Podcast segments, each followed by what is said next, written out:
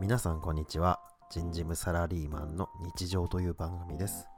この番組はとある企業の人事部に属するサラリーマンの私がですね採用や労務などの仕事の話をしていく番組となっております。ただ私に専門的な知識はございません。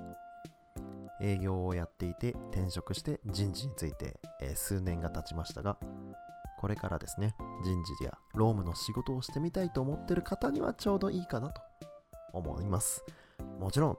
どんな方でも大歓迎ですのでこの番組を興味持っていただければぜひ聞いていただければと思います。番組のですね5回に1回くらいは趣味の話をしたいのでずっと真面目な話をしているわけではないので、えー気軽に聞いていただければと思います。ちなみにこの番組はですね、えーいろんなサイト、ポッドキャストですね、えー Google ポッドキャスト、えー Apple ポッドキャスト、えー Spotify、それからスタンド FM ですね、いろいろなメディアに配信を、えーしていく予定です。皆さん、まあ、好きなメディア、好きな配信サイトでご視聴していただければと思いますので、そちらもですね、ぜひぜひ見ていただければと思います。よろしくお願いいたします。はい、どうもこんにちは。えー今回はですね、6回目ですかね、ラジオ始まって。で、えっ、と、このラジオですね、聞いてくれてる人が、まあ、若干数いるっていうことがね、えーまあわかるんですよね。なんかあの、ポッドキャストの、あの、Spotify の、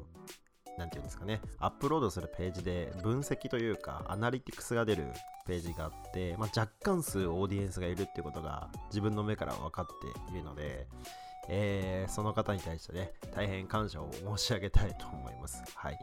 まあ、あの、のんびりやっていこうと思いますので、これからもよろしくお願いいたします。で、今回は、まあ、仕事の話、ね、労務、人事の話をね、えーしたいところなんですが、たまにはね、5回に1回ぐらいは自分の趣味の話をね、してみようというふうに、まあ、前の、前からも話していたと思うので、せっかくなので、まあ、5回過ぎたというところで、この6回目のラジオではね、全く関係ない自分の趣味の話、プライベートの話をちょこっとしようと思います。なので、今回は人事とかの仕事の話をしないので、えー私に興味のない方はこの回は聞いていただかなくて結構です。次の回にそのまま行っていただければと思います。はい。で、えっとね、私の趣味なんですけど、ざっくり言えばゲームが好きで、テレビゲーム好きなんですよね。いわゆる据え置きの家庭用ゲーム機ですね。あの、スマホとか、携帯ゲーム機はあまりやらないというか、あんまりもう全然詳しくないんですけど、昔ポケモンをやったぐらいで、ポケモンとファイアーエムブレムをやったぐらいで卒業しましたね。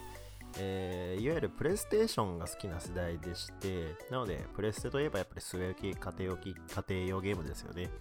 まあ、大きなテレビで、えーやってましたね。で特に一人暮らしをしていた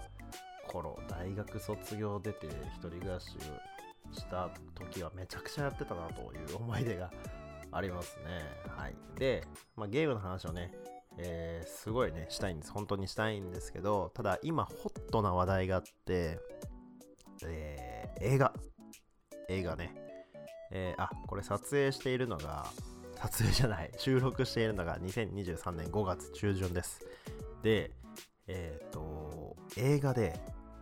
映画ですよ、皆さん。えサイコパスのね、劇場版がね、ついに公開しました。サイコパス知って知ってますかね？皆さん。ちょうどね、僕ら世代というか、この、えーこのね、30代とか20代後半とか世代の人なんじゃないかなと、が世代の人なんじゃないかなと思ってます。サイコパスってあのアニメで、原作がアニメ、あのもうあの漫画とかじゃなくて、もうテレビでスタートして、フジテレビの、えーのですね、えーアニメですね。昔、ノイタミナというね、枠があって、今もあるのかな？ノイタミナというね、フジテレビの夜中の枠があって、まだあのーなんていうのかな、アニメというものが日本にの文化として、うーん、流行る、まあ、昔も流行ってましたけど、その深夜アニメを見るという文化があんまりまだその浸透、一般の人に浸透していなかったような時代に、ちょうど10年前ですね、進撃の巨人と同期なんじゃないかなと思うんですけど、同期か1年差ぐらいか、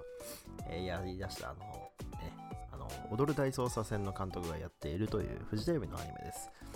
これが10周年迎えて、えー、映画になるんですね。で、今公開してて、まだそれ見に行ってないんですけど、見に行きたいなと思って、あの、面白いんですよ、サイコパスっていうね、アニメが。あの、今回はね、あの、常森茜というね、鴻上信也、これ主人公なんですけど、その2人でね、よく出るんじゃないかなと。特にその鴻上信也については、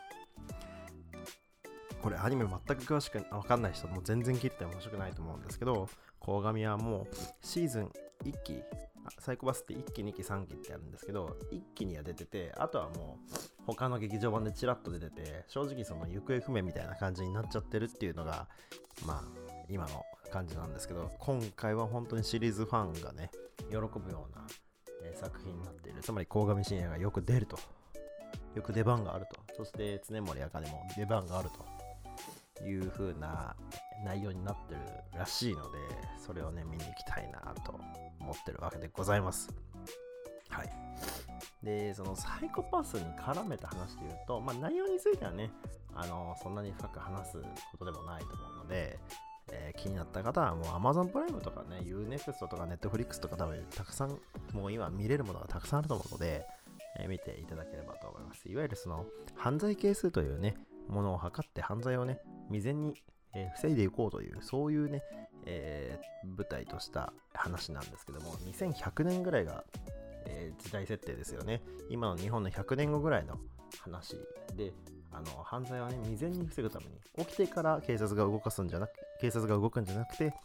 犯罪が起きる前にどうやったらその犯罪を悪いことを防げるかっていうのをね考え出した人類が考え出した結果テクノロジーを使ってシビラシステムというものを使って人のねメンタル頭、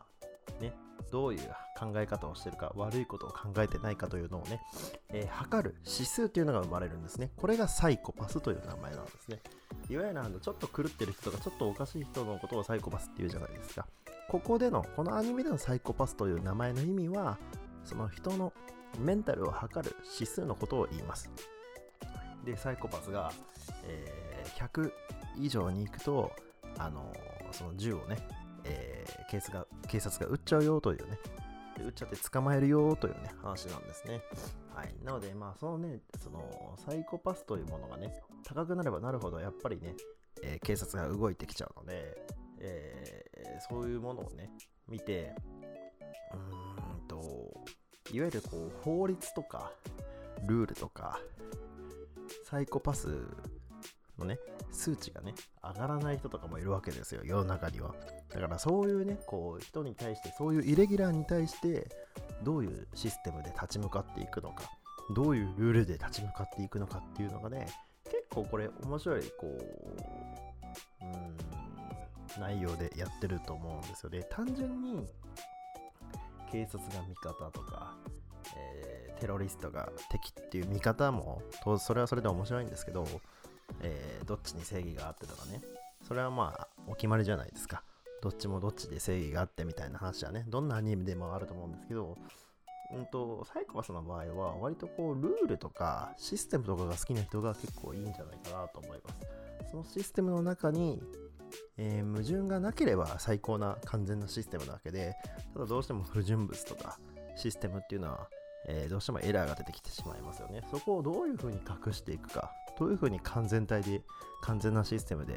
えー、あろうとし続けるのかっていうのが結構テーマとしてあり続けてますよね。じゃあそのシステムがね、えー、システム、完全なシステムであるためには、実はこういう裏裏があって、こういう歴史があって、このシステムが成り立ってるんだっていうのもね、えー、おそらく今回の映画で少し分かってくるんじゃないかなって読んでるんですけど、自分は。はい。そんな感じのお話です。そうですよね。多分これで合ってると思います。はい。じゃあね、サイコパスの映画、はあ、今週見に行ければいいなと思ってるんですけど、どうかな。はい、あもちろん、あの、スラムダンクのね、映画もね、えー、すごい私は見たので、あの、面白かったですね。はい。そんなところですね。ゲームの話もね、またしていこうと思います。ちなみにね、ゲームの話をね、あの、またね、していこうと思うんですけど、私が好きなゲームっていうのは、あのさっきも言った通り、プレイステーションのゲームなんですけども、最近はあもちろんプレステ5とかプレステ4っていう最新のゲームもやりますが、パソコンのね、Steam のゲームも、Steam か、Steam のゲームもやりますけども、最近はちょっと古いね、プレステーション初期とか、プレステーション2のゲーム、古いゲームを、あのー、よくこう、古いゲーム屋さんとか巡って、ちょっと高いんですけどね、3000円から5000円ぐらいするゲームをこう漁ってちょっとやってみたいなって思って、えー、なんかこう予算とか決めて今日は6000円以内にゲームちょっと探してみようとかって自分でルール作ってゲーム屋さんを巡ってみるのも結構好きですね。いろいろ面白いものがやっぱり昔はあるので今のゲームもねとても面白いんですけどとても綺麗で、えー、壮大で景色が広くてね、最近出たゼルダのゲームなんてあれはもうね、なんていうか、ゲームっていうか、もう世界を作ってるじゃないですか。だからああいうゲームもいいんですけど、ただゲームってやっぱり自分が没入して自分で指を動かして自分で操作して初めてゲームっていう考え方もやっぱあるじゃないですか。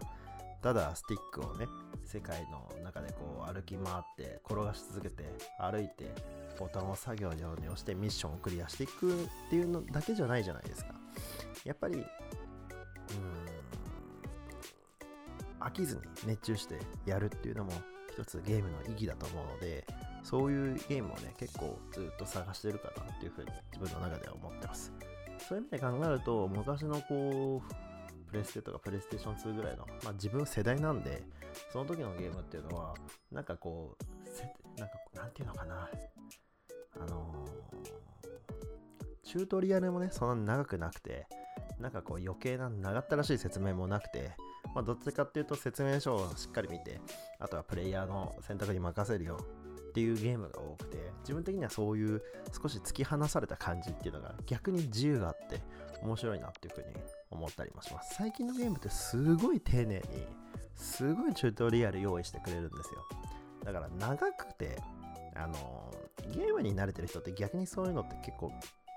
なんかめんどくさいですよね。ある程度なんかね、オンラインマニュアル見たらわかるし、あと最近のゲームって大体あのどこのボタンを押したらこうなるって多分すぐわかると思うので、だからそういうのって昔のゲームって逆にないから説明不足感も否めないんですけども、そういうのって手探りでやっていって自分で覚えていくっていうのが逆に束縛されてない感じでしてゲームたるゆえんかなっていうふうに思います。そういうのもね、こう考えながら、えー、昔と今、今昔のゲームをね、まあ、今昔って言ったってせいぜいここ3、40年ぐらいの話ですけどね、そのゲームの比較とかしながら、それぞれそれぞれいいところを見つけて、好きなゲームをすぐ手に取れるような環境で、えー、遊んでいきたいなっていうふうに思ってるような人間でございます。じゃあ、えー、ちょっとね、長く話しちゃったけど、まあ、サイコパスが楽しみだよっていう話と、ゲームが好きだよっていう話ですね。はい。じゃあまた次回はね、真面目に話していきたいと思いますので、えー、ね、少人数のね、限られた方が聞いていただいていると思うんですが、何卒、何卒よろしくお願いいたします。それでは、さよなら。